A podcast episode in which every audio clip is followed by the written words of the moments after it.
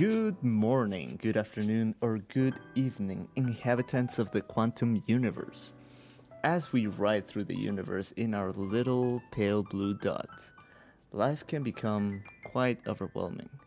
We are taught to think of life as a journey or a quest for happiness, success, love, whatever you want. And when we can't reach that goal, we become anxious, stressed, we feel like we're a failure, and we let so much of life just go by. So just remember that life is like a musical thing, and you're supposed to dance or to sing while the music is playing. So today we are talking about the movies from 2020. A weird year indeed. And to join me in this conversation is my good friend, a very talented writer and musician, Julia Di Battista. How are you, Julia? How's it going? I'm good, thank you. I'm happy to be here. All right, so we have a list of films that we have both watched. Um, Yeah. And so, how, how do you want to start? Oh, and before we start, spoiler alert we are talking about seven films, and we'll say the title and just expect major spoilers ahead. So, if you haven't watched Yeah. the movie, please go and watch it. um, so, where do you want to start? Because there's a bunch of stuff that we can talk about. Um, So we have a Christopher Nolan film, Tenet, yes.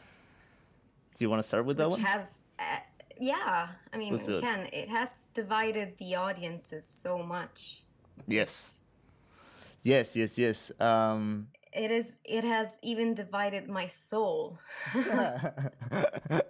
I actually watched it last night with my parents, um, who had not watched it, yeah.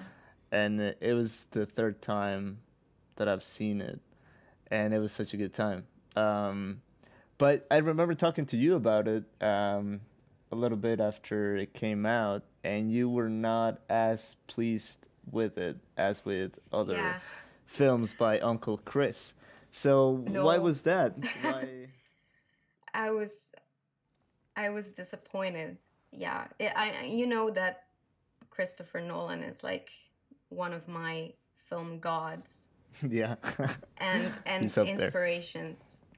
Um, but yeah, I didn't I didn't think it was as complete as his other films. I thought Hmm. that he was he was really bold, okay. but yeah. but he he focused too much on you know the the complex concept of the story and and missed on on like a few elements. I thought Yeah. it was missing a few things that that could make it a a complete film, you know, a complete Yeah. experience.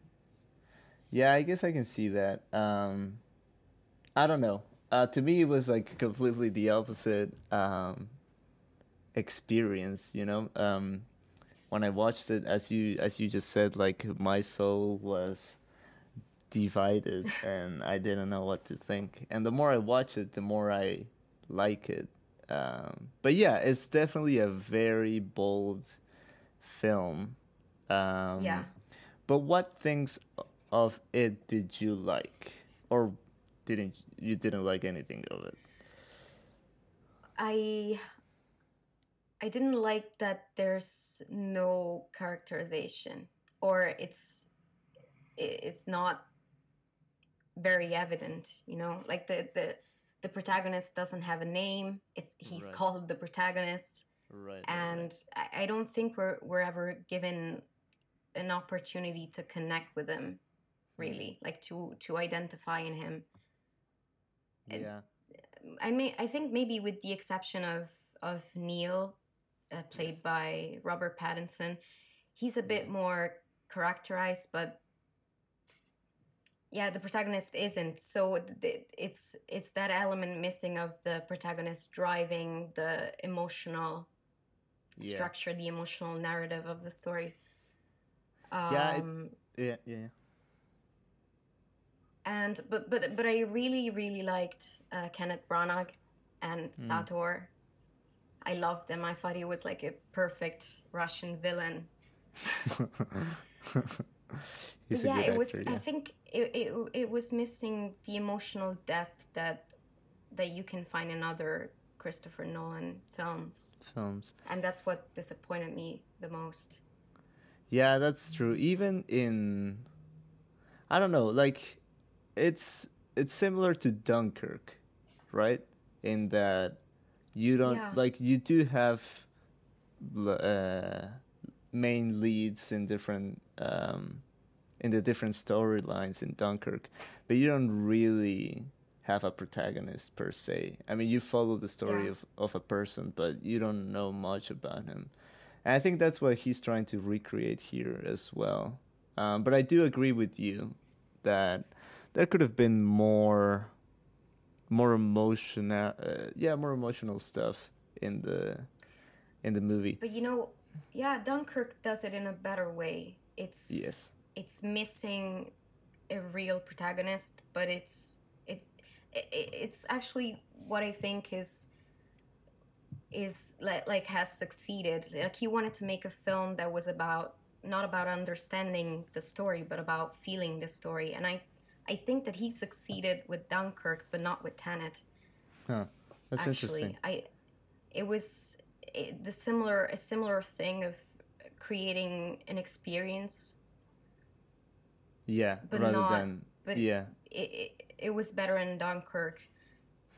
I can see that uh, to some extent, I guess. Um, though, for me, like every time I watch Tenet, um, like last night when we were watching it, uh, it was it was different. Like I I was feeling a little more emotionally connected to the characters just because I knew how it ended and like the um the implications of that sort of and, and yeah you're right you you connect more with the character of neil rather than uh, with the protagonist but sort of that like like neil's sort of suppressing his friendship with the protagonist because he cannot let him know that they are friends.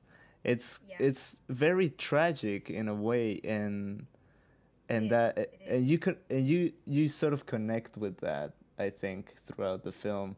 Once you've watched it a couple of times and and you have sort of digested a little bit of the craziness um, yeah, exactly. It's it's actually the only thing that I connected to emotionally that really like got me involved. yeah But the the, the friendship between them that you know John David Washington doesn't know about until the very end. until the end yeah Um, but that's the only thing.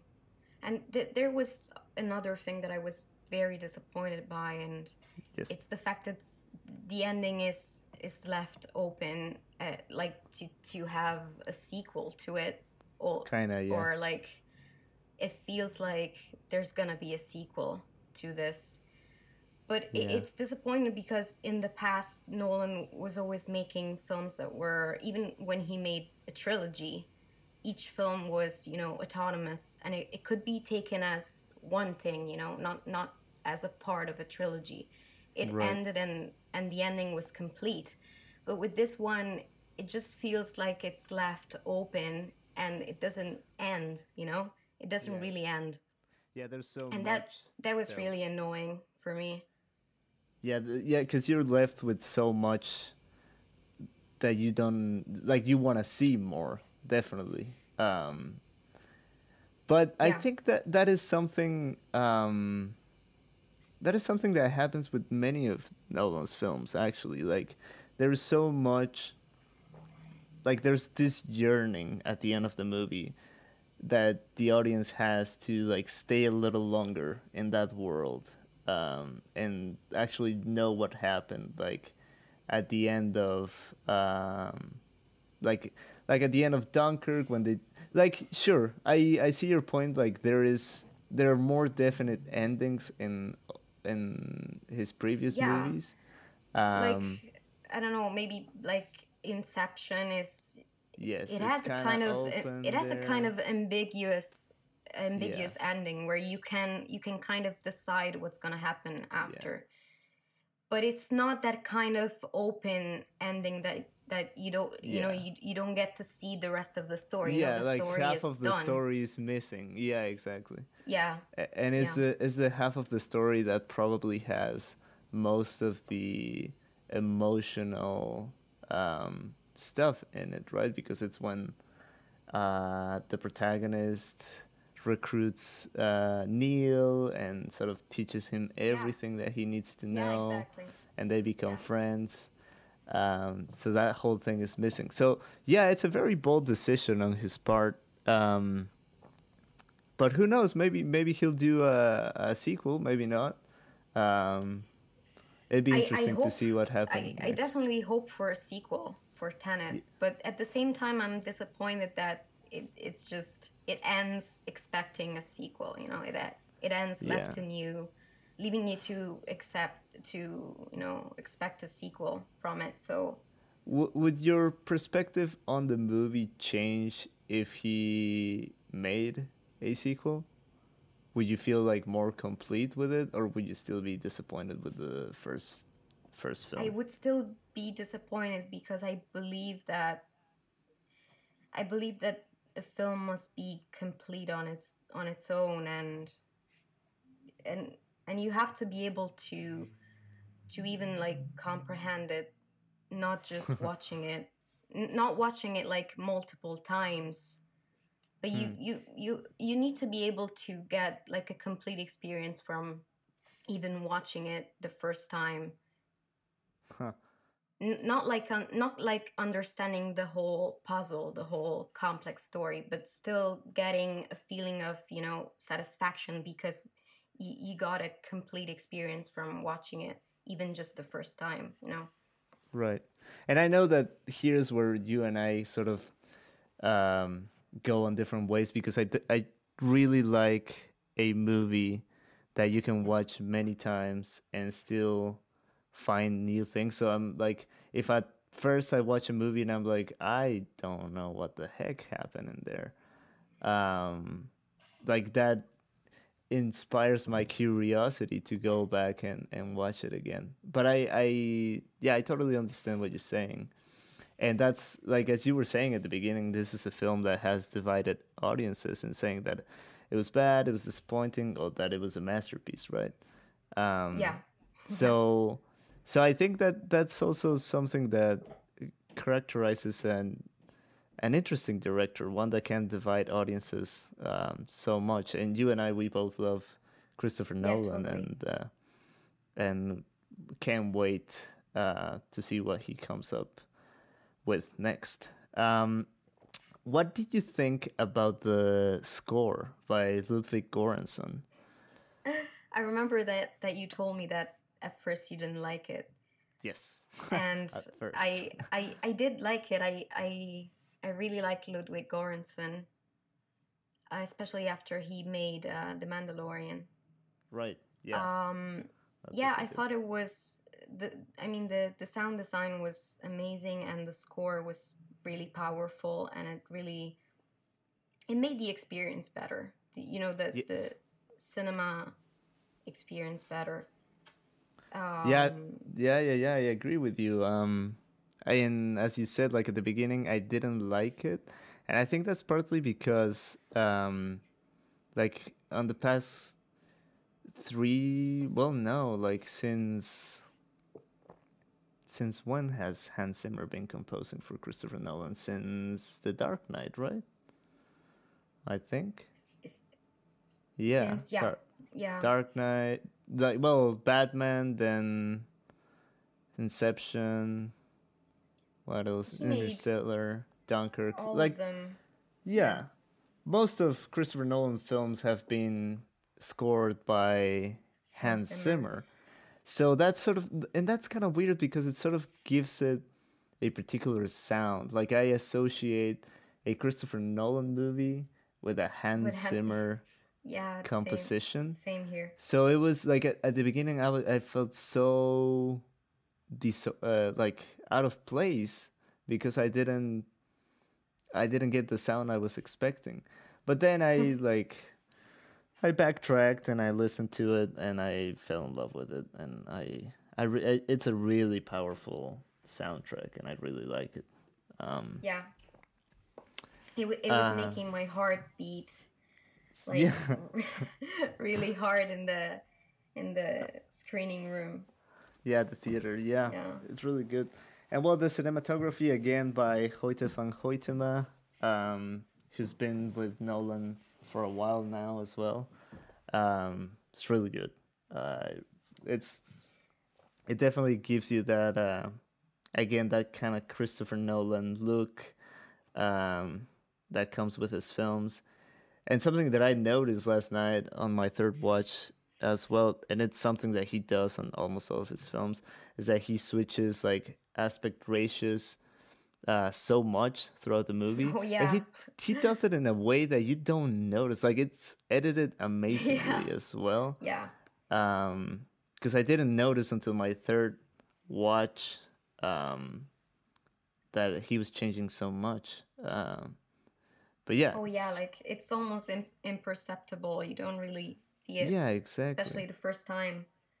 yeah um i do gotta say though that well the film was edited by jennifer lame and it's probably like one of the hardest films to edit wouldn't you agree Yeah. like god Definitely. poor The- woman especially the especially the action scenes. They, they must have been yeah crazily hard.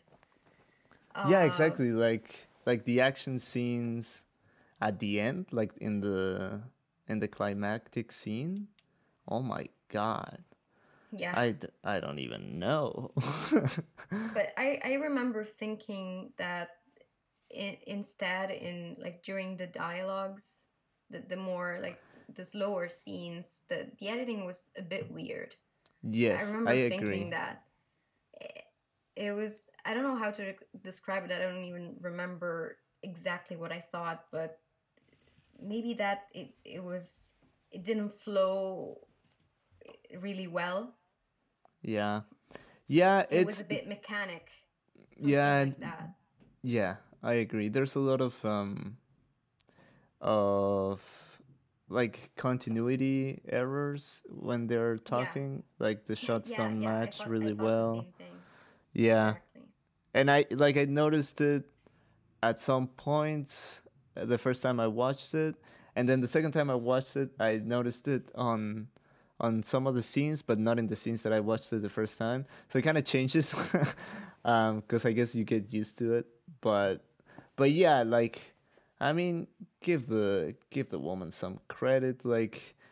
After pro- Yeah. he, she probably spent most of her time editing the really hard sequences, and then when they were running out of time, she put together what what was um, left. But yeah, it's a great movie, or a kind of disappointing movie, depending which side you're It's- taking. it's a good movie. It's a good movie. I can say that. I I didn't love it completely, and I didn't love it as much as I love other Christopher Nolan movies. yeah, But I- but it's not bad. It's a it's a really good movie. You know, it's bold and it's it's, it's great. really it's original. Yeah, it's very original. Um, Yeah. I think it's one of the most original takes I have seen on uh, time travel. Um, and it's Oh, so yeah. complex as well uh, that it's really it's really interesting. Um, and just to see like the the action sequences and the choreographies, it's it's nerve wracking, honestly.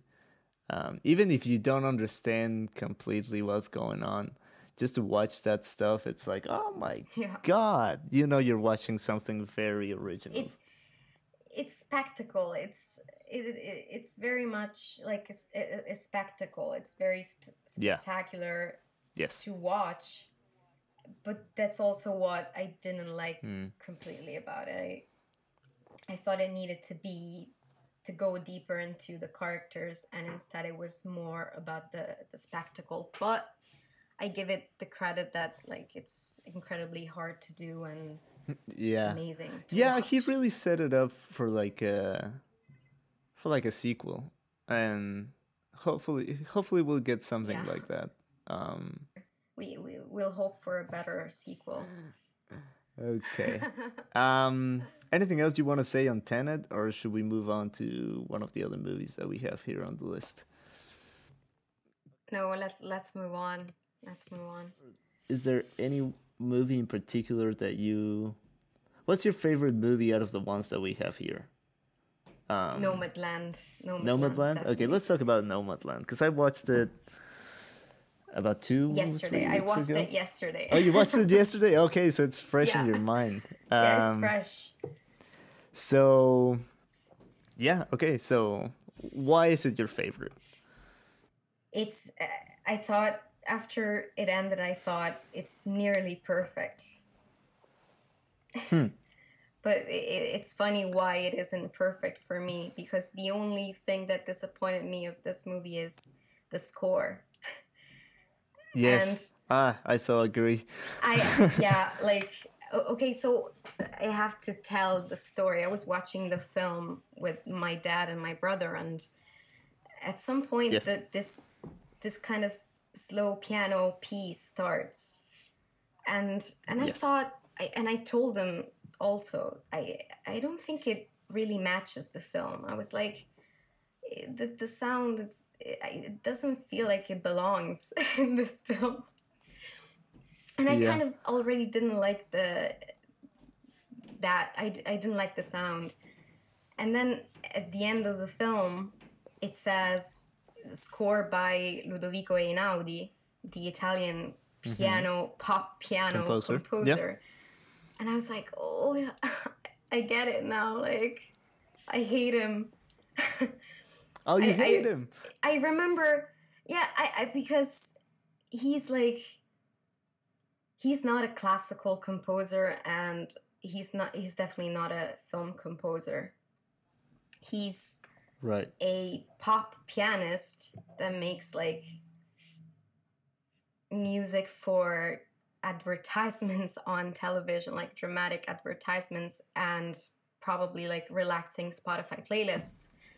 But he's not a good musician, a good composer. And I remember my piano teacher mocking him like all Uh-huh. the time, like saying Einaudi Okay. is not is not a good pianist. He's just a pop musician, you know.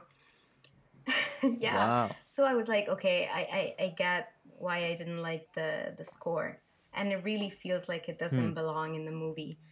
And you know, I I thought this movie would have been perfect with no music because the silence Yeah, the silence is so important in the movie the the the, the silence that could convey you know the soli- the, the solitary land and deserted land and wandering And just being alone. yeah exactly Yeah. and and you know the silence left by the by the ones that are gone by the ones that have Yeah. passed Yeah.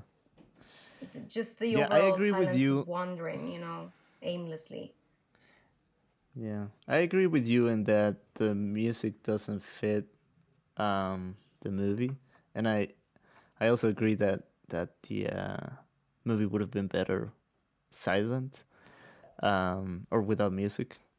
But I do like Ludovico. I really like him though. Um, uh yeah, agree to disagree it's okay. Uh, yeah. Uh, that, that's why I thought this podcast was gonna be interesting because we we we don't agree on we like everything. the same stuff, yeah but we don't agree on everything. Yeah. Yeah. Um. So what what do you think about the uh, how the film was directed?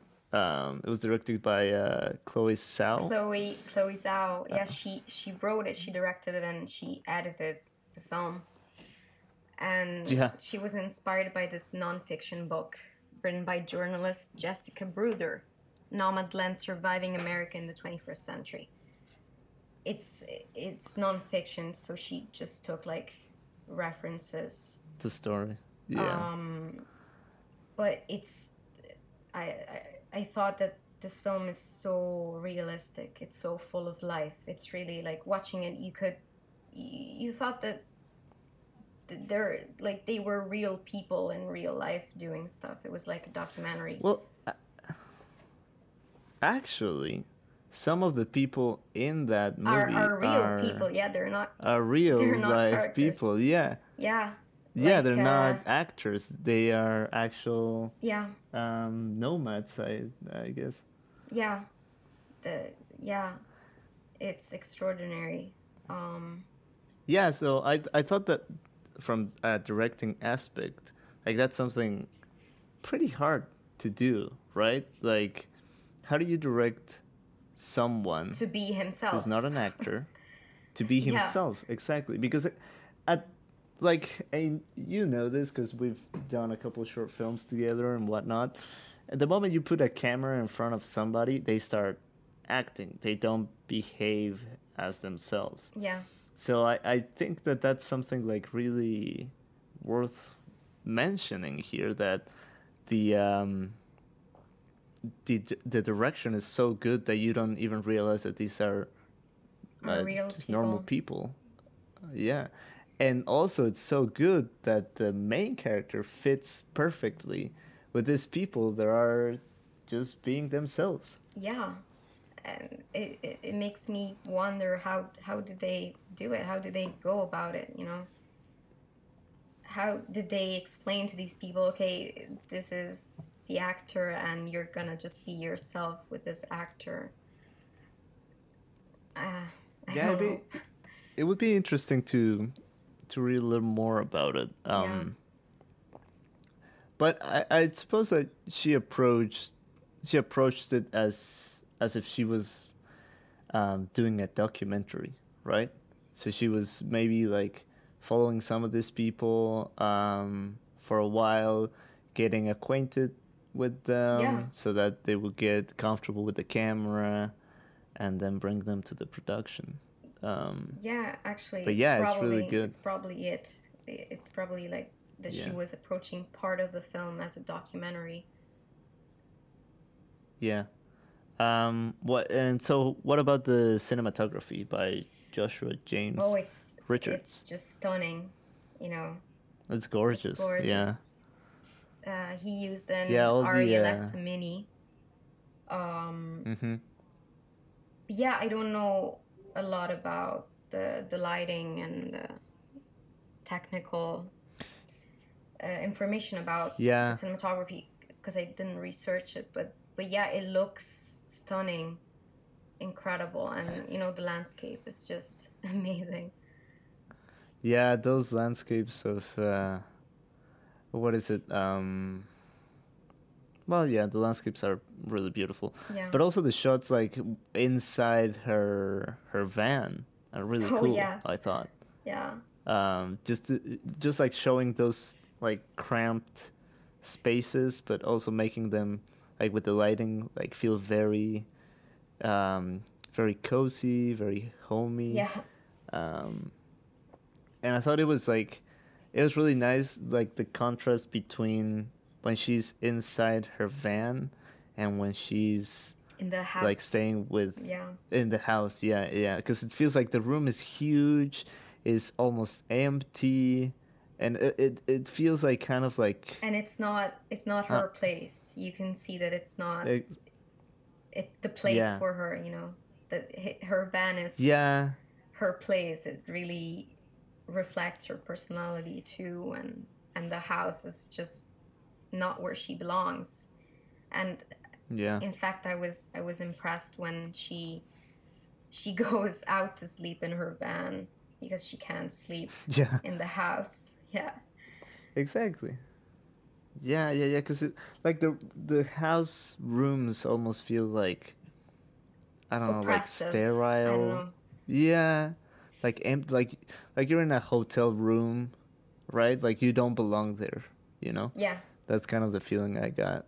Um, yeah, yeah, it's, I definitely it's like, I'm like trying to think in what sort of genre I would put the movie. It'd be like road trip movie, kind of, I guess. Is it even a Um, genre? Road trip. Yeah, I, I don't Yeah. know. I guess. I don't know. I'm just trying to classify it. I, I, yeah, I guess what what is the genre? It's dramatic, but besides that, it's it's his own thing. You know.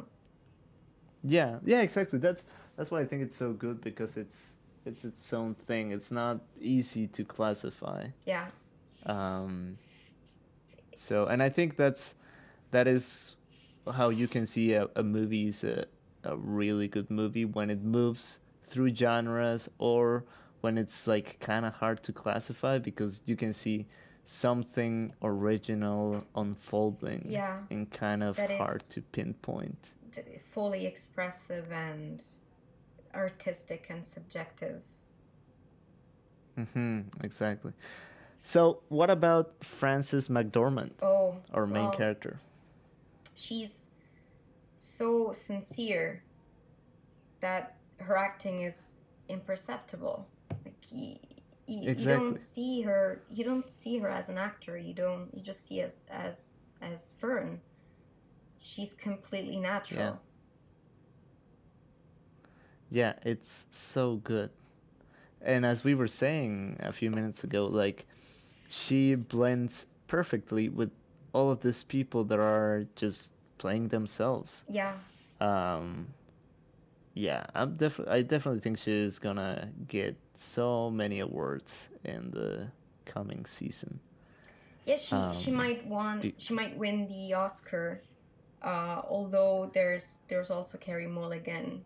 There, there- I think she's gonna be nominated for Promising Young Woman. I I haven't seen Promising Young Woman, but I have to.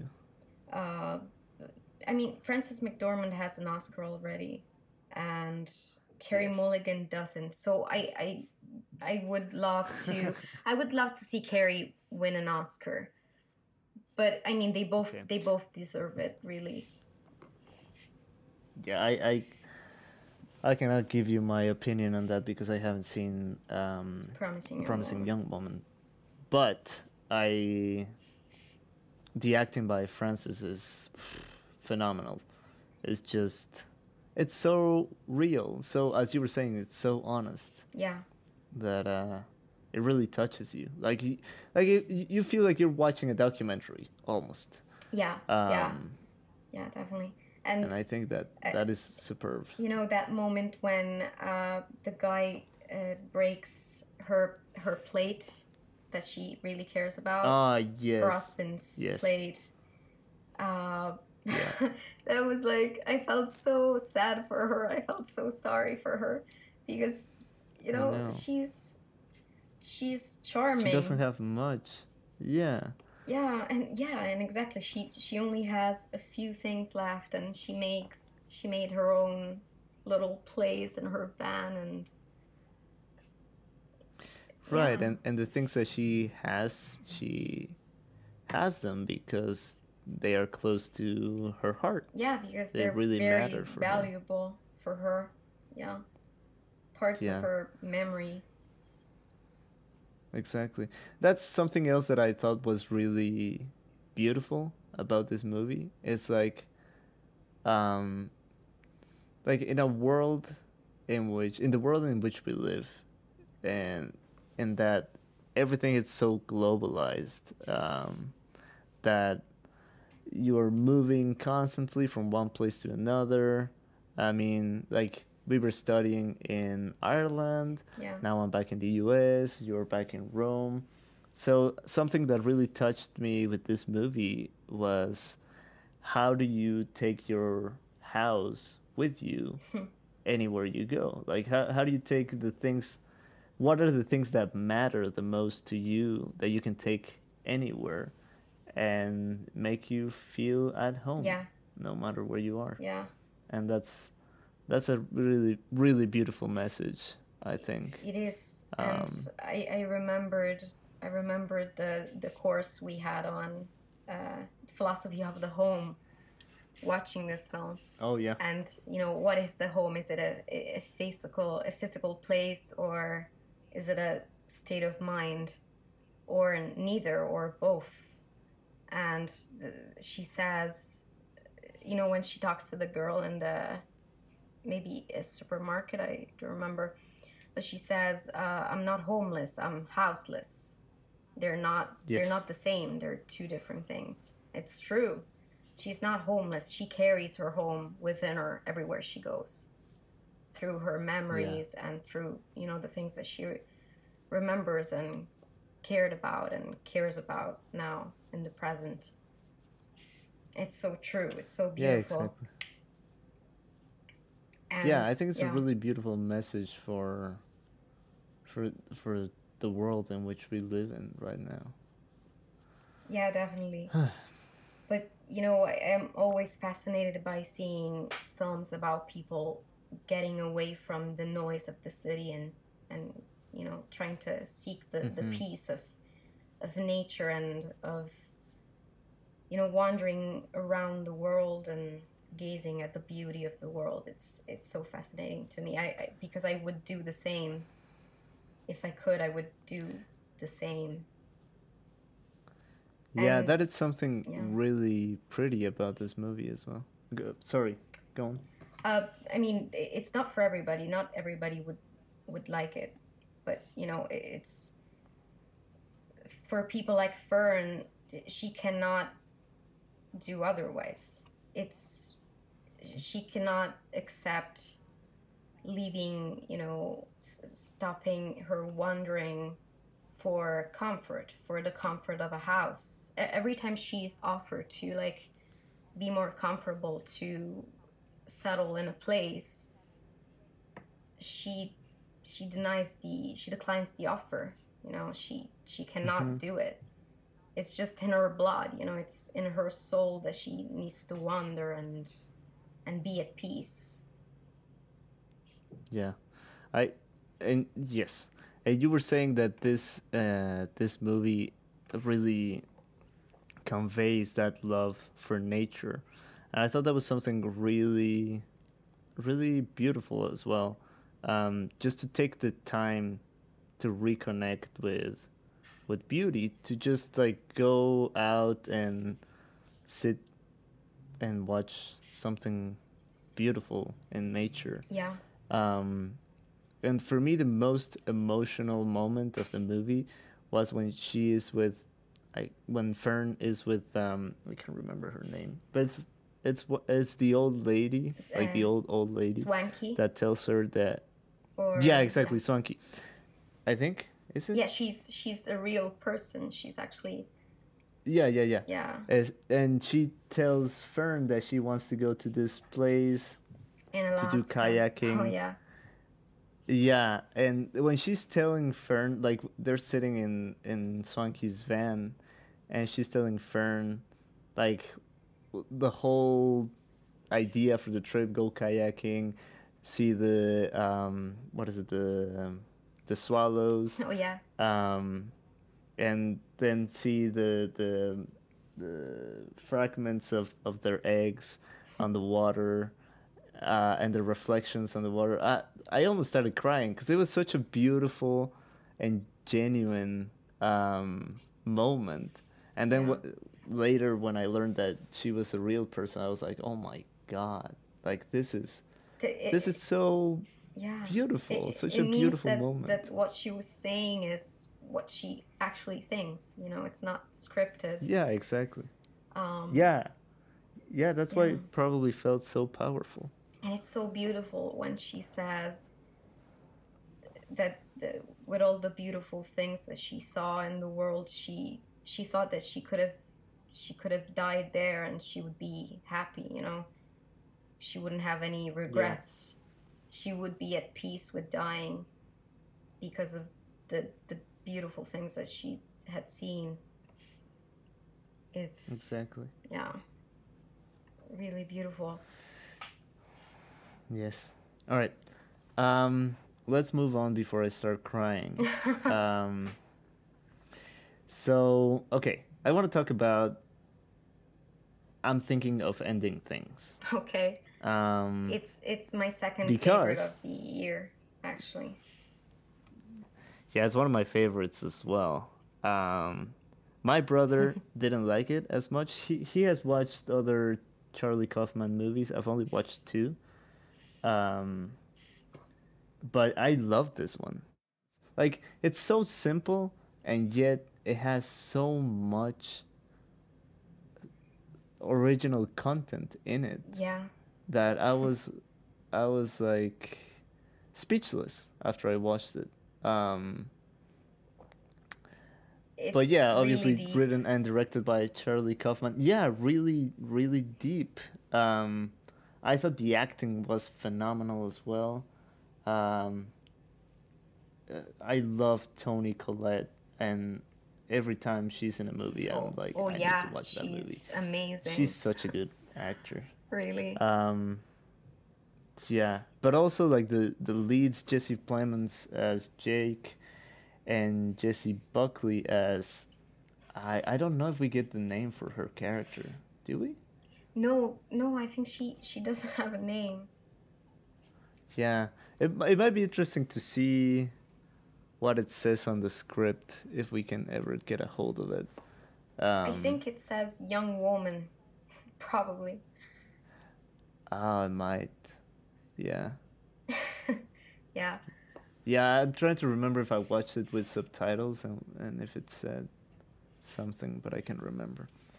Um, yes. So, what do you think the movie is about? Because it's it's as well like a It, like with all Charlie Kaufman movies, it's really they're, cryptic. it's they're really complicated. Yeah, Yeah. uh, enigmatic, but I, I don't think I fully comprehended the film, but I think it's about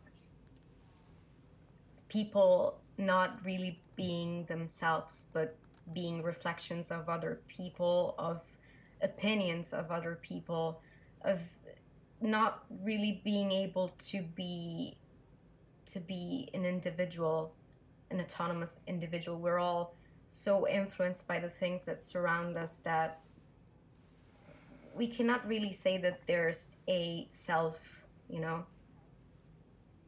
Yeah, yeah. It's like we're we uh, we take on different personalities depending on on who's around us. Yeah. Um, And depending on the, the things that we read and, and learn about, you know, we're we're Yeah, constantly influenced by information around us and our personalities are are built on that. So we cannot we are not really fully a self, you know, a a our own people. We're mixes of, of things and yeah. Yeah. Yeah, exactly. And and I was talking about this with my friend Rita on a on another episode of of the podcast. And we were saying how like acting uh how we even though we might not be actors, we are constantly acting because we put on different sort of personalities depending on the person that we are um, that we're with. Yeah. Um, and I and I think that sort of says, as as you were saying, like that sort of says that our identities are kind of fluid in the sense that Yeah. um, They're we are not Yeah. a, a a one thing, but like a mesh of of many things. Um, we're blurred almost. yeah. Yeah. One of my favorite moments of the movie is when they are about to arrive at um, at Jake's house or Jake's parents' house, um, and um, the character played by Jessie Buckley starts uh, reciting this poem uh, that I thought was so intense um, when she was reciting it Yeah. and then she finds the book with the poem at the house. Um, I was like, oh yeah. Oh yeah. The, she What realizes that, that even she didn't she didn't write it. yeah, exactly. I mean, it's a surrealist experience. It's a surrealist film. Yes. we don't have to take it completely like seriously, but and it's not even Yeah. about like a mental disorder. It's it's really just Right. surrealist art. But yeah, it it's just like a bunch of yeah, but it conveys so much meaning in it, Mhm. and that's what matters. And the script is beautiful. It's just you know the words and the way he writes. It's just so witty, you know, so intelligent. Yeah, so smart. Yeah, Yeah, exactly. Um, yes, it's it's. I feel like it's like a bunch of different human experiences put together, Yeah. um, in this surreal work. Because I I could relate to so much of what she was experiencing, but also to so much of what the character of Jake is sort of going through. yeah. Um, who would you say is the main character? Uh, Is there a main character? I, d- I think there's not. I think there there isn't any character, and that's the point of the film. There there are no characters because there are no people, because yeah. yeah, it's, it's all blurred. Even even if they seem to be coherent, the characters they're still not fully people. You know, not entirely someone. And even Yeah, the it's the the matter of time like the, the parents jake's parents changing uh Yeah, appearance older. because because time is is also like not defined exactly. it's just crazy Yeah, it's interesting how, like, if we compare it to Nolan's Tenet, how in Kaufman's, um, I'm thinking of ending things, the, that lack of of um, characterization yeah works a little better, according to the uh, to the piece, than than in Tenet. oh yeah but, but Um, because the the lacking characterization is the point of kaufman's film. And it, but it's not Yeah, the point of I- tenets of, of But I Nolan's wonder if it if it is, and we're failing to sort of see it, as in, like, you mean in tenet? is it, yes, is it because, um, we are dealing with spies generally that we don't get as much of, as much of that characterization? Because a spy is somebody who who has many identities, right? Who goes from one place to another without being seen, without really um, having sort of this uh, personality, I guess, that you can remember. It puts on many faces to manage to do the job yeah they have to do. So I wonder if that's what Nolan was trying to do, and we're not. And since we're so used to like all spy movies, all always get so personal with the main character. I wonder if he was trying to do something different to make it maybe more realistic or more, I don't know, truthful. Yeah, totally. No, I I get what you're saying, and yeah, I mean, I don't, I don't think that John David Washington's character needed a fully constructed personality. Yeah. I think it just needed some moments where you could somehow connect to him. Yeah. Yeah, perhaps. maybe yeah, but maybe that wasn't the point. But the fact is, it's not. It's not even fully like that. It's since there's that emotional moment with Neil. Yeah. Th- th- there is talk of their friendship. There's talk of these people having emotions. You know, they have Right. emotions because they are friends. So it doesn't work completely. From one side, yes, i i- it's it's clever that there's no actual characterization, but from but then there's things that make you wanna see more characterization, more emotional depth. You know? hmm Yeah, I agree. Yeah. Um, but going back to, I'm thinking of ending things. What about the uh, cinematography by Łukasz Żal? What what you think? Because it's very simple. Hmm. I don't know if there's much to talk about. Well, what about the what about the scenes at the end? Because that that stuff gets weird Okay. when they're at the um, school. I thought that was did that's you did you notice? Oh yeah, to, to keep talking. Oh um I forgot what I was gonna say. I think I was just gonna say like it gets like so many things are happening there. Like you get the dance choreography, and then you get the uh, kind of like play uh, that is like a mock. I think of another movie. Um, I think it's a beautiful Yeah. mind. Uh, Oh yeah, that that's what? I was saying. yeah. If you, I, I was asking if you understood that like the final scene was taken by another movie, and like like that that's the point of the film.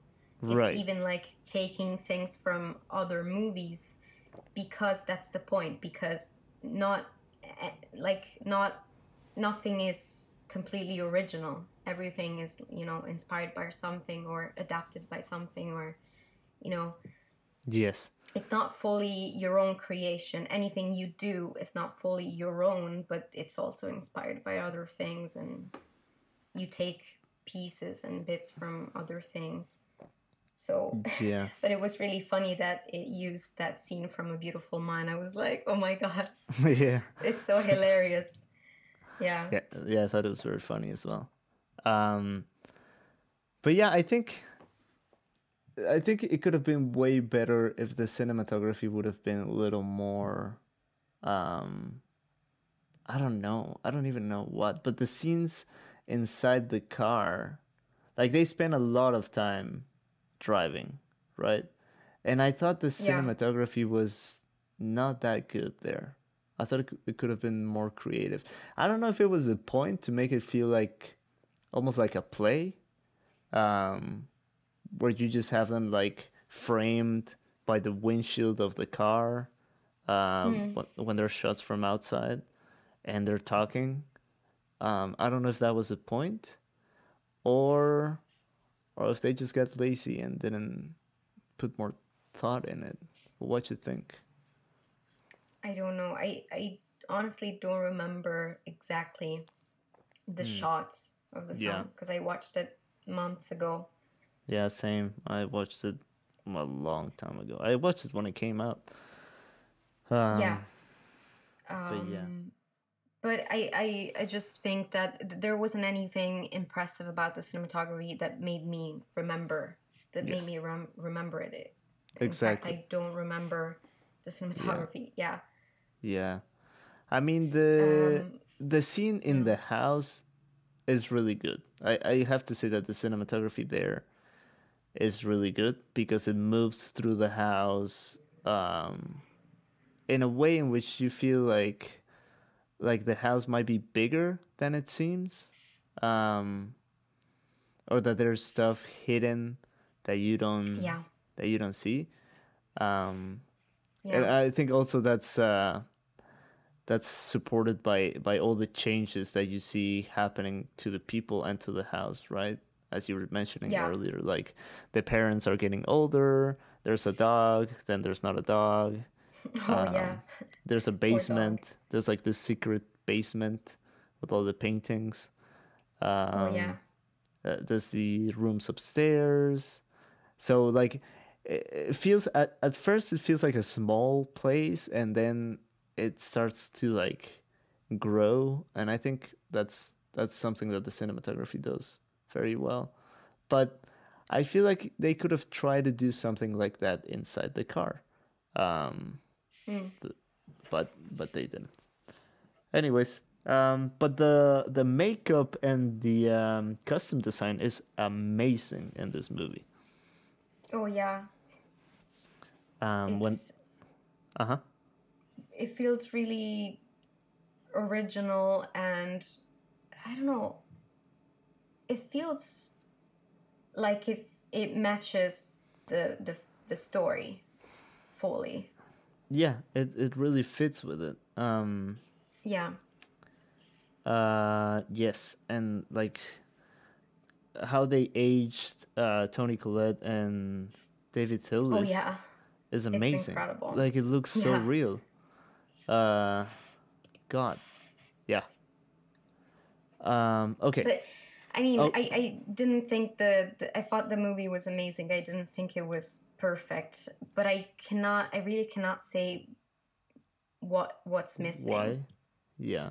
I think for me, if the cinematography would have been a little more Um, I don't know. I think, it, as I was saying, like those shots, like we spent so much time in the car that I think if they had put a little more, I don't know, traffic or something, because there it's just them driving in a highway by themselves. Oh yeah, but th- there's there's no traffic because they're There's no they're people. not Yeah, yeah they're not i- it's almost like they're not in the real world. in the real They're world. Yeah, yeah. I get that, but like at points it was kind of losing me there because it it, Hmm. It was just like two people talking. Um, and don't get me wrong, like the stuff they're talking about is really interesting, but um, I don't know, it felt a little bland there. And there are other movies that like have you seen Locke with um, Tom Oh Hardy? yeah. Yeah, Yeah. that movie is like entirely all in the inside the car with one character, and it's so tense and so good. Um, yeah, it is. So I don't know. I, f- I felt like they could have uh, put a little more thought into the cinematography, and it would have made it better. I see. I'm gonna think about it when I rewatch it. Yeah, do it. I need to rewatch it as well. Take notes. Yeah. I think that it loses it loses a few points uh, at the end Hmm. with that whole incomprehensible I don't know. Choreography, yeah, I it, it lost me there a bit. I was I was expecting to the film the film to close to give me yeah, to have a some sort of resolution. Yeah, to I don't know the I was expecting the puzzle to be completed in some way. yes, yeah, same, same, same, same. Um, maybe maybe it was just you know on a first watch I didn't I didn't completely understand and maybe the next time I watch it I'll I'll see something that I hadn't seen before but there was something missing. and again like another comparison that we can draw here between Tenet and I'm thinking of ending things like there are movies Yeah. that are good but they get better um, the more you watch them because you discover things or you understand things that you previously didn't understand or you uncover new layers of meaning um, so those I think that that speaks a lot about a director. True, I know a lot of people wouldn't like um I'm thinking of ending things because Oh yeah. it's really weird and it's kind of like a puzzle. because it's movie. not it's not in a way it's not entertaining it's not enjoyable it's more it's so deep that it's more like a yeah, it's like a um, philosophical talk. meditation like a philosophical Yeah. meditation yeah so it, it's not just a movie that you can watch you know relaxing on the couch and brainless you know thing you, you have exactly. to think when you, you watch have it to think. Yeah, and I think that's something that Christopher Nolan does really well is bringing um, really complex topics in a format that is like basically a blockbuster format. Um, and but I also really like how Kaufman doesn't give a shit whether you whether Like it or not, yeah. like it or not. Yeah, he's just gonna do his thing. Yeah. Um, because he's a, Yeah, he's an artist. Uh, yeah exactly yeah. Well, let's move on to the next movie. It's your turn to pick. We have a couple ones left still. let's do the five bloods Uh, we could Alright. we could do that one it's uh yeah that, that one is also weird um Yeah. it got me like it left me puzzled and confused Yeah. Uh, a Spike Lee directed by joint. spike lee yeah Yes. yeah we and can written- say a spike lee joint um, I thought it was really good as well. Um, the only thing I felt a little, um, the only thing that put me off a little bit was uh, that he used the same actors to play like the young and old versions. Oh yeah. Oh yeah. Oh that yeah. was You you reminded me of that. It's that was weird. I hated it. I hated it so yeah, much. me too. It- Ah, like yeah. I I feel like we're at a point in which filmmakers are trying to figure out again how to do that because I don't see what's the problem with casting a young actor and then an older actor to play different parts or the same part, sorry. Um yeah. I, Uh, that- I that works why he fine. did that.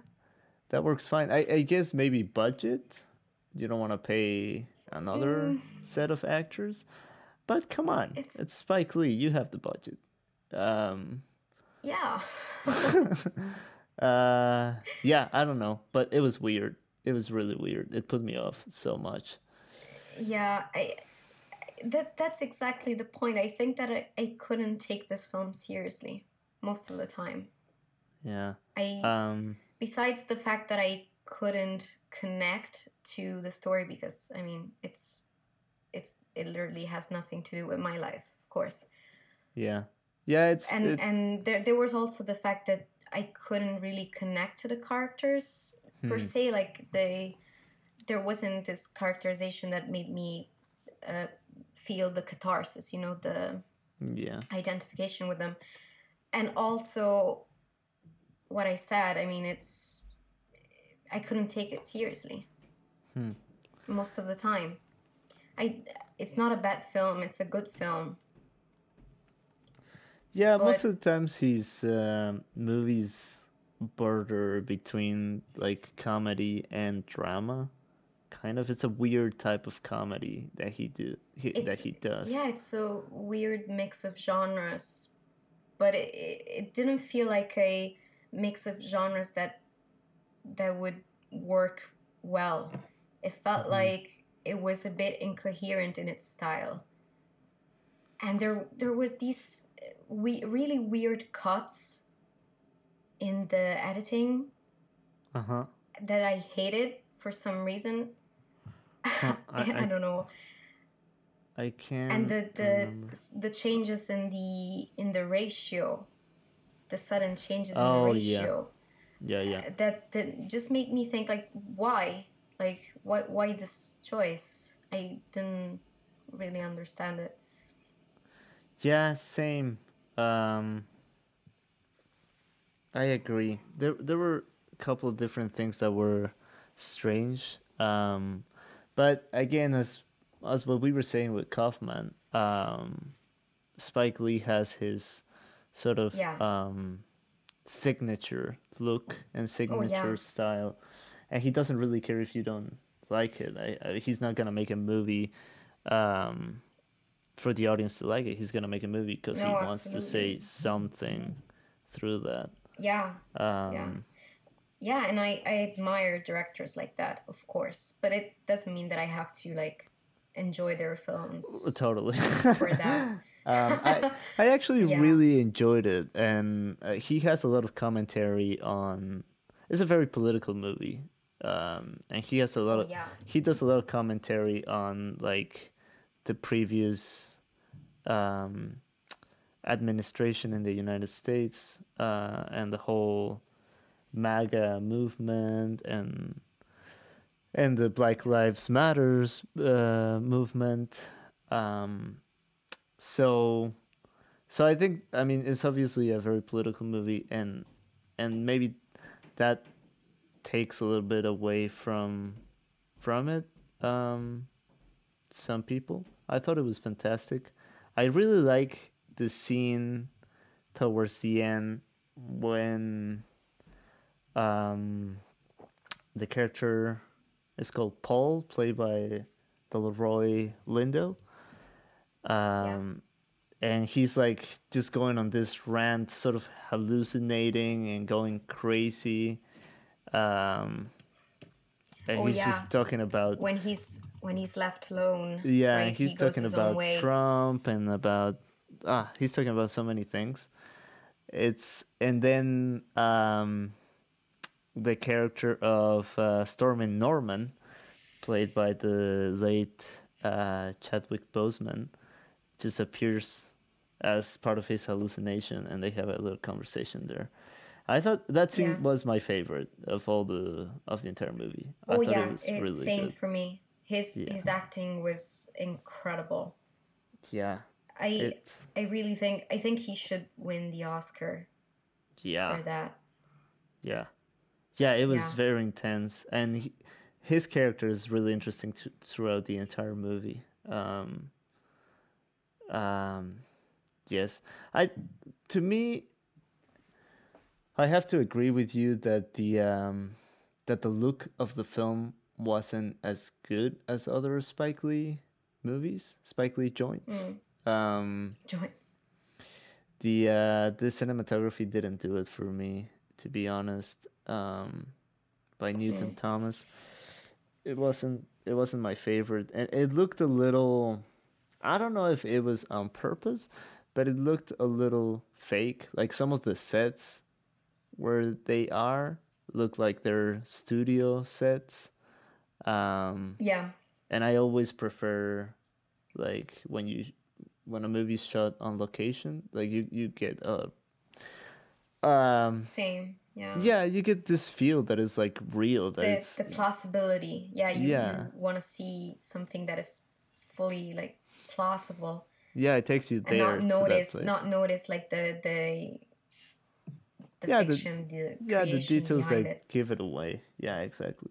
So in that regard, Yeah, that, that's yeah. yeah, it took a little bit from the movie. Um but I That's thought why uh-huh. I said that I couldn't take it seriously. It's also because Right. of that. It didn't feel completely truthful, you know. Yeah. Yeah, that's true.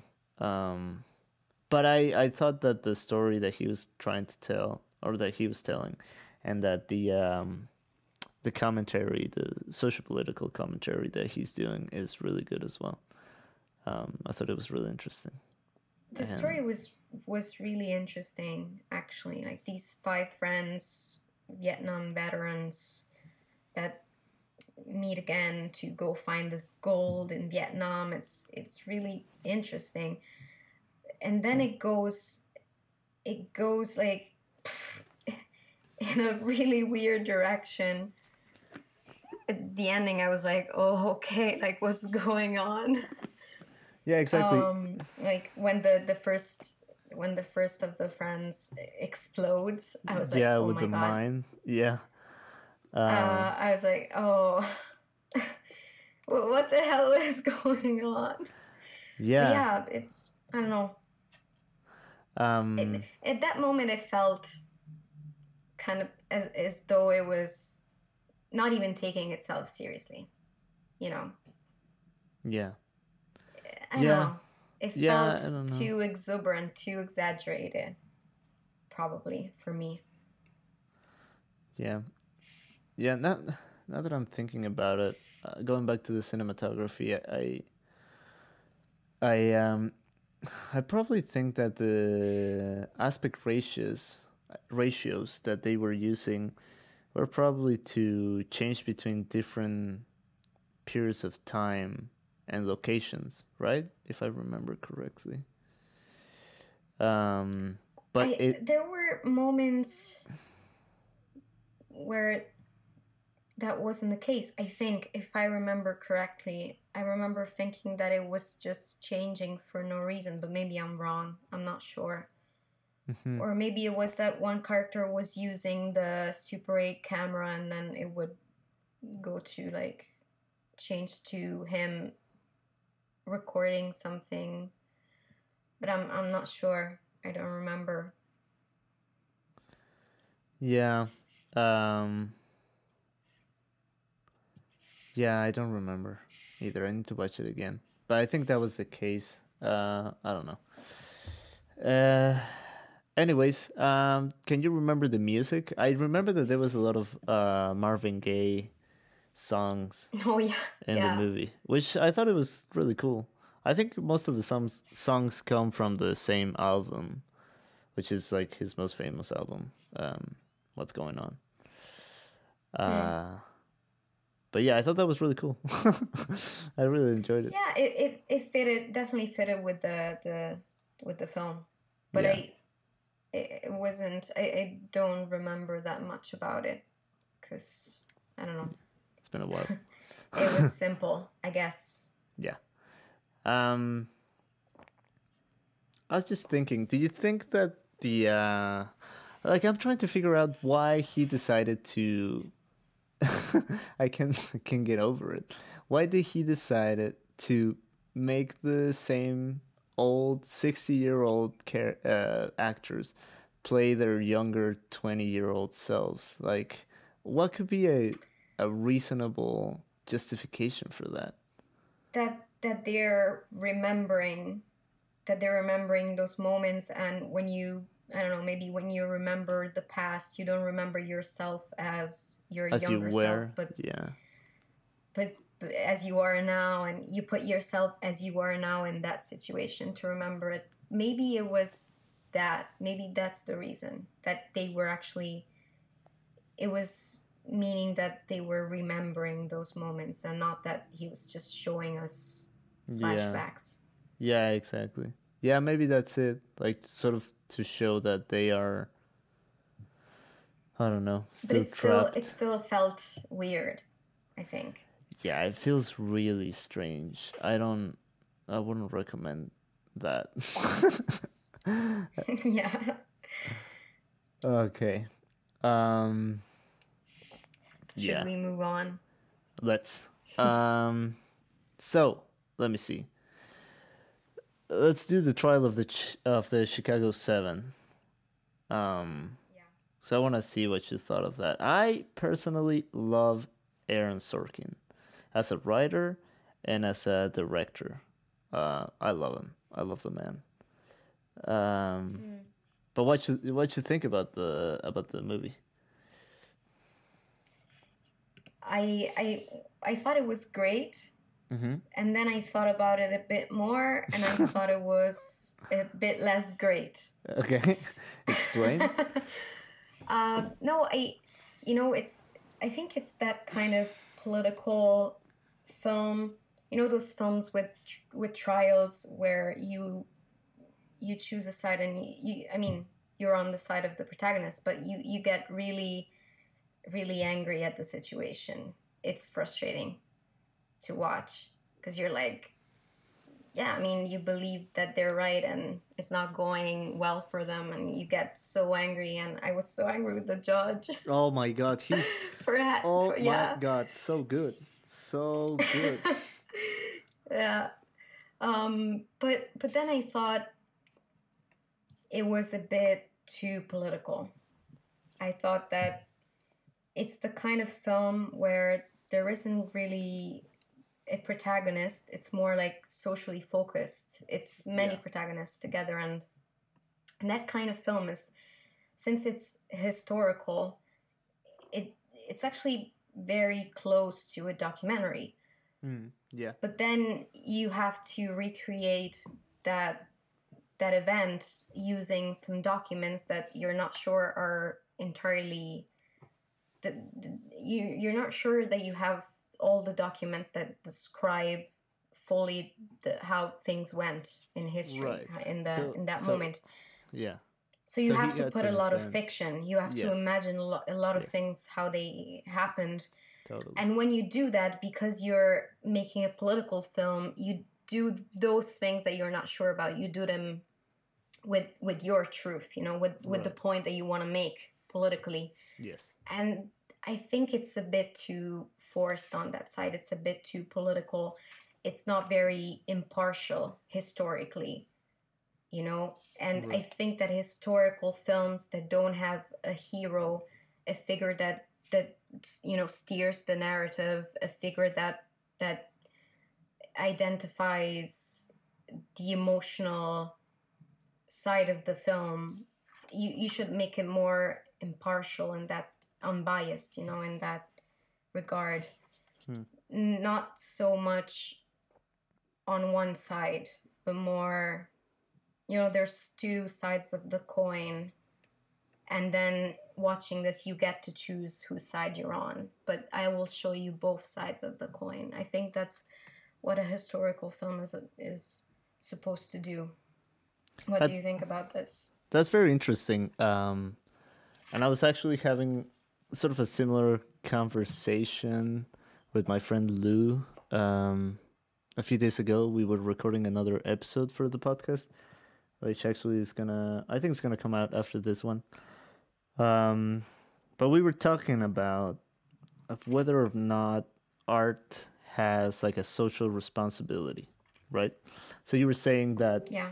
sure, um, it's a historical film, but he injected it with a lot of his own beliefs and a lot of his own material, right?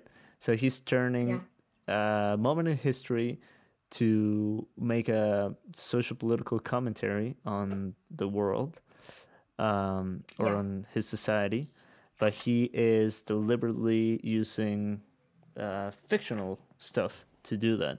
Um, so, what do you think? Should art, as you were saying, like, should art stick to, um, to what actually happened and and um, Oh, have like this sort of social responsibility? Should it show good people doing good things and getting rewarded for doing those things, and bad it has people a getting social punished? responsibility.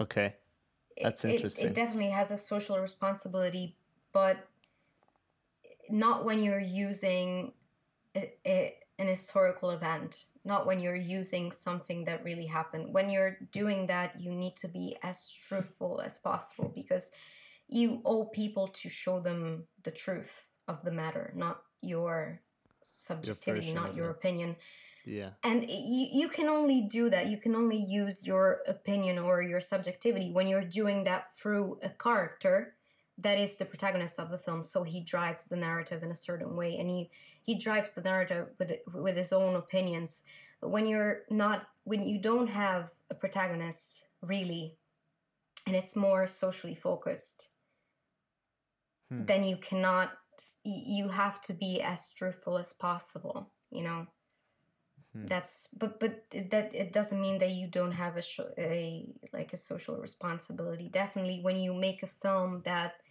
is completely fictional it's it's not based on true events then you can do whatever you want with you know you can mm, put into it the message that you want the social message and political message that you want because it's your creation. That it's your really story. but when it's but when it's based on real events then you, you you you need to be truthful. Like you can't lie. I don't i don't think you can modify the truth that is interesting. Um, hmm. Okay, so do you And- think? i'm not saying that he i'm not saying that he he modified the truth Right. i'm he just saying just that I, I wish the it. I, I wish the film to be more impartial Right. that's that's probably yeah Yeah. Um I don't know if I agree with that. I think Okay, so would you draw a distinction then between like art having a social responsibility and art having a responsibility to the truth? Or are they the same things? no no Okay. Well, uh, well, So- you you could say that that showing the truth is a social responsibility, but not. Okay. But you don't. How can you? It's this is becoming an ethical conversation. Yeah. Um, how can it be responsible to show a lie? right. it's i think it's always it's always responsible to show the truth and it's never responsible to show a lie even if you're using a lie for the greater good Hmm. That is very interesting. Going back to the movie, um, so we definitely have like this um, judge, right? Played by uh, Frank yeah Langella. I think that's how you say his name. um, i'm not sure uh, which is a beautiful performance. Uh, you really get to hate him, and and like some of the things that happened during that trial, like when they gag the um, the the leader of the Black Panthers um, in the middle of the court. Uh, that Yeah. is something that actually happened. So my question, Oh yeah, no, I believe that. yeah, yeah, yeah. Uh, my question would be like, is it okay in some moments to use fiction to expose things that were objectively bad and we could Possible, even say mean? evil? Um, is it okay to use fiction to show those things? Um, or should we stick to to the truth and maybe it wasn't as as um dramatic as we see it in the movie but it's something that happened so should should the uh should the movie stay true to what actually happened or should it dramatize things with a little bit of fiction to show um to express these things that that are bad? Like what what what do you say about that? Do you, do you understand my question? I don't know if i'm phrasing it correctly. I I think that it should be completely truthful. I think that even even exaggerating the the truth a bit, making it more dramatic, leads you away from the truth somehow. but if it's completely truthful then it's a documentary and it stops Yeah, then movie. maybe then maybe there shouldn't be fiction films like The Trial of the Chicago Seven. Then Ah. maybe maybe it should have been a documentary. interesting You know, that's that's my point, I guess. That is very interesting Mm, i definitely enjoy really good Yeah. documentaries um more than fictionalized accounts of things uh but i i i think it was a good movie nonetheless um I I think it was well written in that like pushing aside maybe a little bit the uh the truthful and the truthfulness of the of the movie and the and the facts. I thought I really like um Sorkin's style when he writes like his scripts always to me at least seem very engaging because most of the action that is happening is just people speaking um and he Yeah. manages to create um a very interesting dynamic range of of different styles of speaking of different ways of speaking. It, it he could almost do it almost could be like a play because they're only speaking in different settings. But it and oh well with the exception of the uh of the riots um and the protests where they're mostly Mm. action sequences. But i really like that about him that he takes a lot of time to write dialogue in a way that i like maybe you could compare to tarantino for example in that regard. Um the hateful eight come to mind for example where it's just mostly Mm. people speaking and he creates a lot of tension with that with just words and uh, that's something i really love about him. In terms of I uh, think he's he's fully conscious of what he's writing yes of course, all the time. yeah yeah he's not He- naive It's really reflected in in the things that you hear in the dialogues. They're Yeah. really clever. They're yeah, he he knows what he's doing, definitely. He's not just writing without consciousness of of the meaning of the words and ex- expressions and you know the, the way a certain character should be talking he he knows it. Definitely. Yeah. And that's impressive. I mean i in, fact I, I think it is a good film. I don't i didn't think it was bad. I i, still think it is a really good film.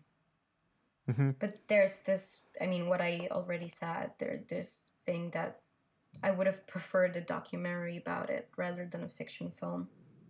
Yeah, yeah. I think I think it would have been interesting to see. I. I guess we could compare it to other trial films like Philadelphia or 12 Right. Angry Men Yes. or others. I mean, there's a lot. And I just prefer when it's fiction. Yeah.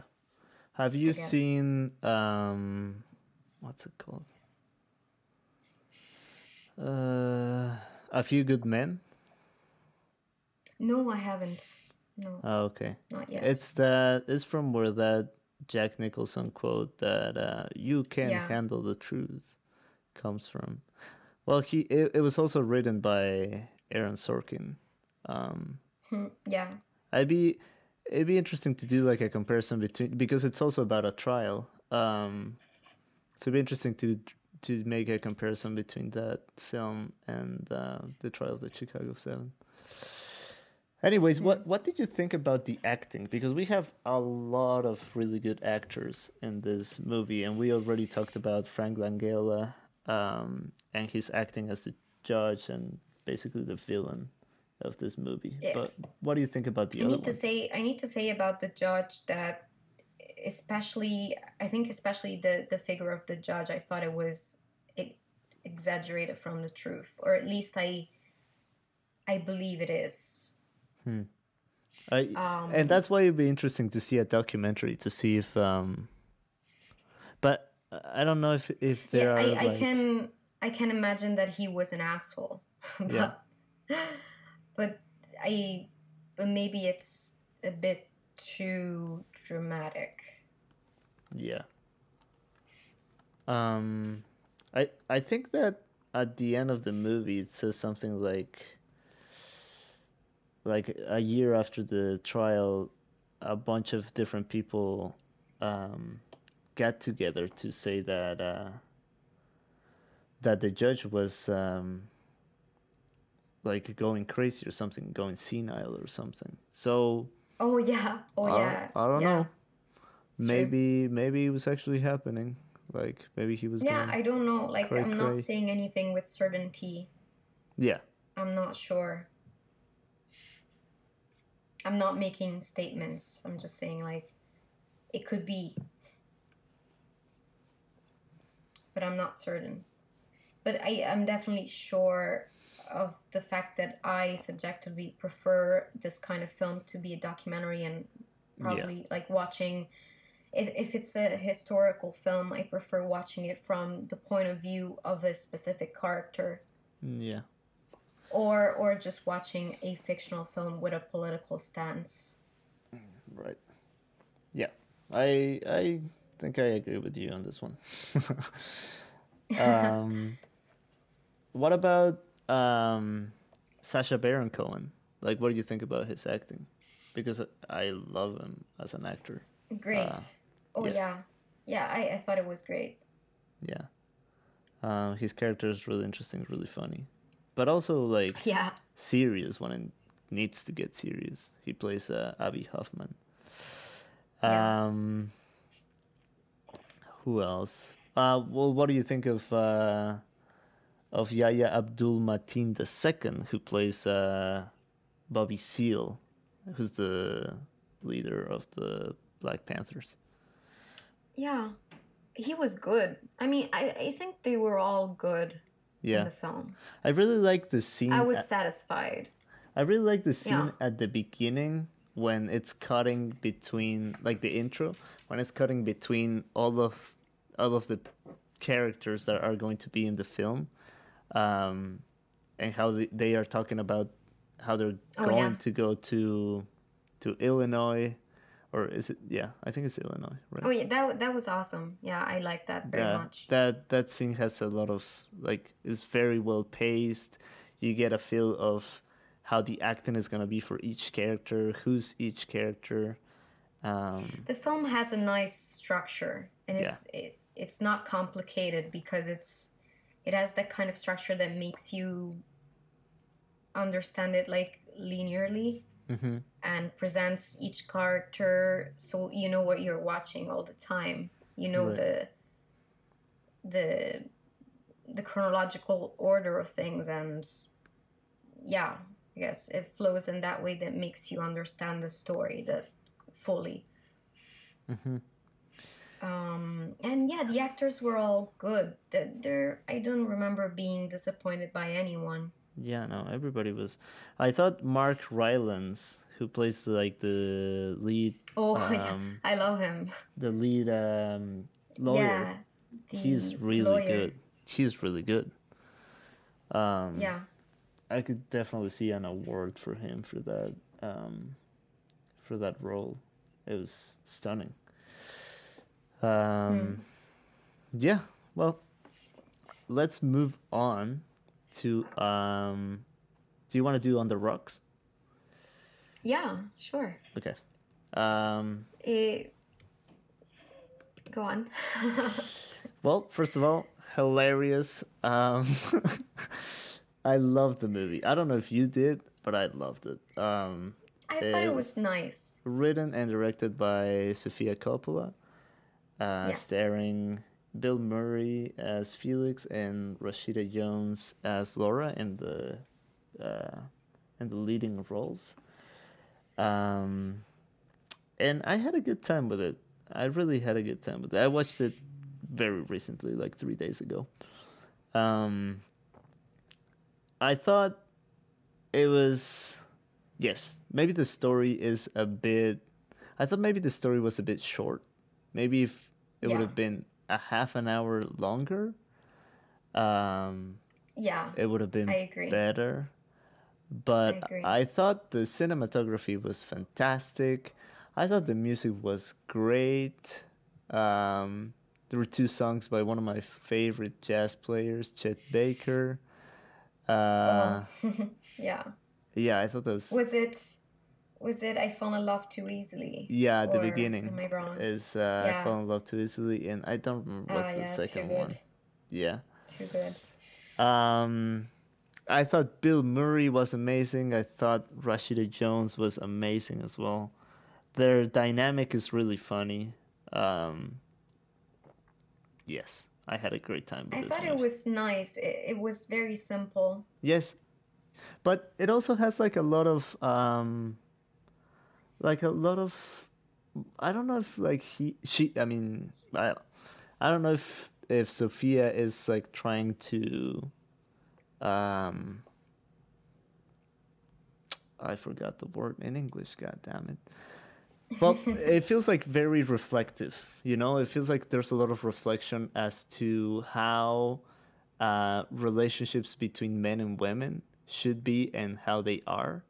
Um, and all the conversations that uh, Laura has with Felix and how Hmm. they get suspicious about um, Laura's husband, but also as to how not only as how romantic relationships should be between men and women, but also how uh, relationships between um, a mother and a father should be, and how, um, yeah, I thought that was that was interesting. Like, there's a lot of stuff that they talk about that yeah, the, the, there were good fam- family dynamics and good like family questions about family and yeah about family about relationships about relationships yeah so i thought like and affection. Yeah, yeah exactly about love different types of love reconnecting, reconnecting with with your father that you don't really have a relationship with. yeah It's and also which is the core of the film. yeah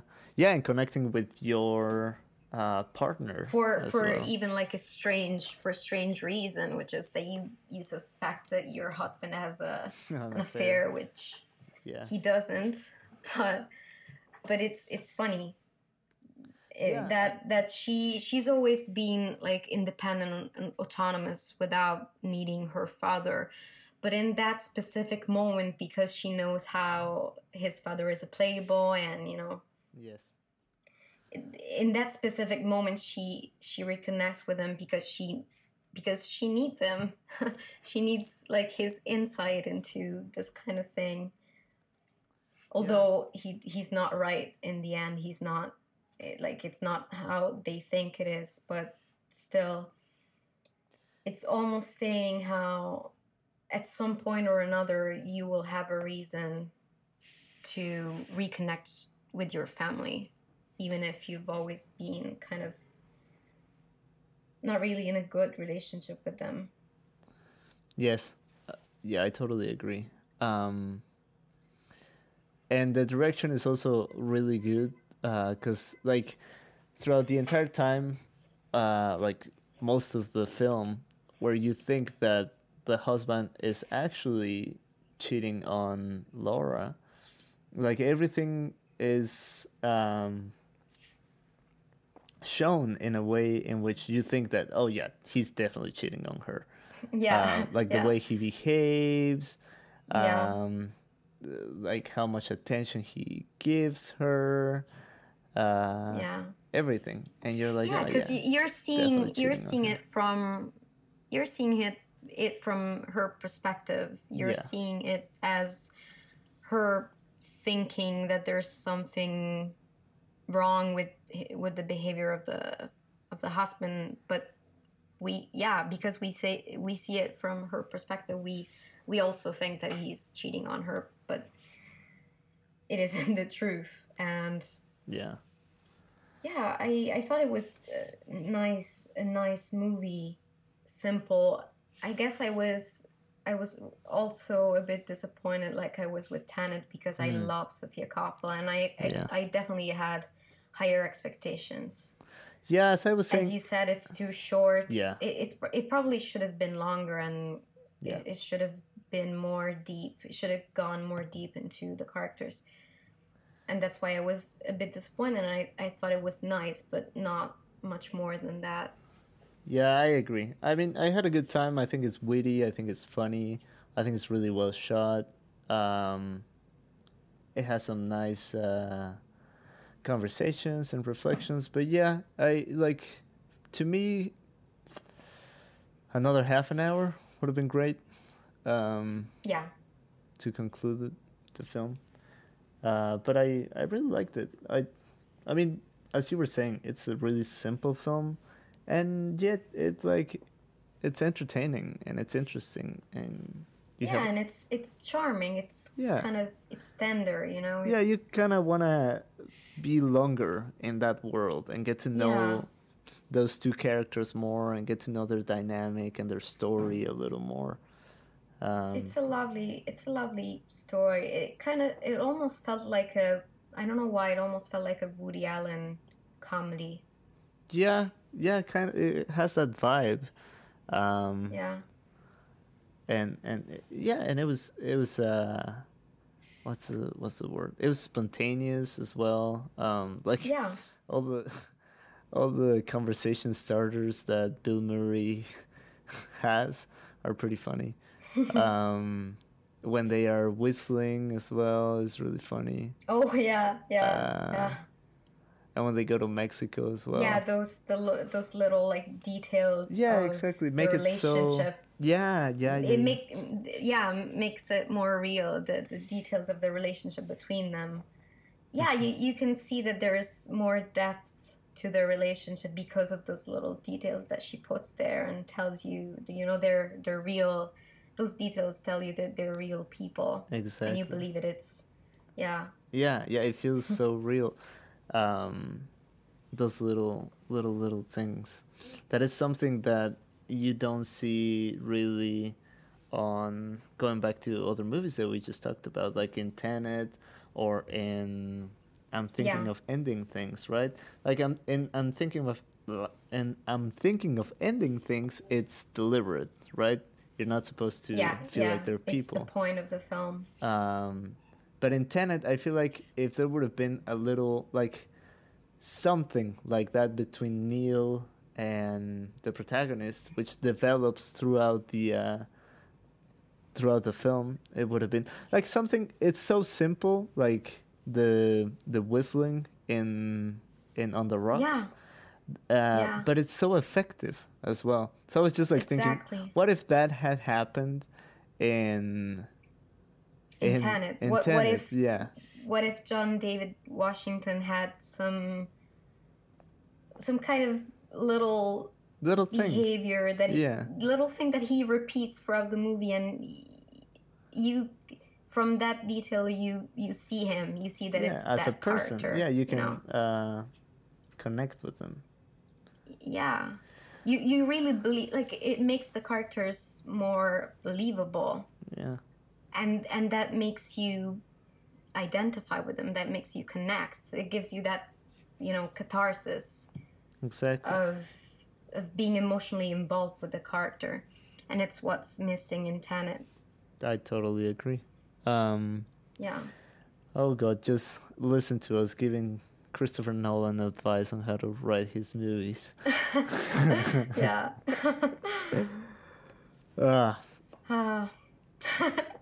we just sighed at the at the same time it's Yeah. funny anyways, um, yeah. So I, I, think, we're done I think we're done. Yeah. Yeah, that's that's a lot of movies. Um, that even though we talk shit about some of them, you definitely should go and watch them because I think yeah I think you get a, a really good idea of what's what's going on in the in the film industry right now. And if there are any other movies that we haven't watched, there are some that Julia and I watched, um, but that the two of us didn't watch. So that's why we didn't talk yeah about them. Um, it, it, it's worth mentioning, I guess, since Oh, yeah, it's yeah. a 2020 Films podcast, that uh, Promising Young Woman, it's good. I mean, I'm not, okay, I'm not gonna say why I didn't like some things, but it's definitely worth watching.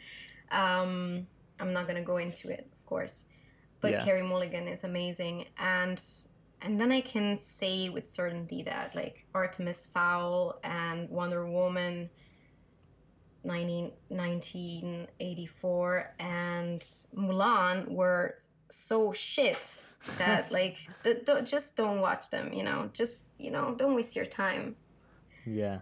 Yeah Um, on that side, I think one of the movies that I really liked uh, from this year is Bacurau, which is a Brazilian film. Um, and oh we- yeah we- which I, I haven't seen You you totally should. We have an episode on this podcast talking about Bacurau. is one of our first episodes, uh, but it's in Oh, Spanish. So if you speak Spanish, go give it a listen. If you don't, I'm sorry. Just watch the movie. um, but that yeah, that's one of my my favorite movies of this year, and a movie that I really didn't like was Project Power.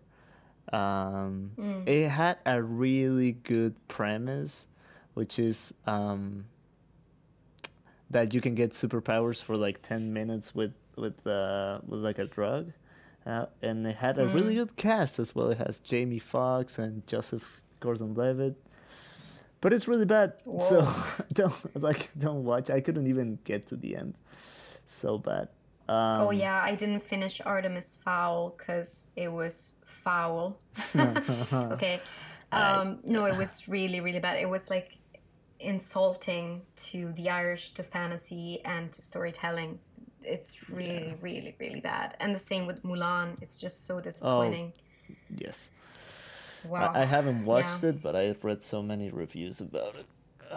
Because the the original Mulan film is so good. It's one of my favorite yeah animated films. animated features yeah, Yeah, it's so it's good. so Uh, good So I was kind of and it's excited. this this but- one is is missing everything that made the old one good and it's just bad. bad like bad it's, there's no other word to describe it Yeah. Well, superficial yeah yeah. Well, thank you very much for joining us for this episode on the films of 2020.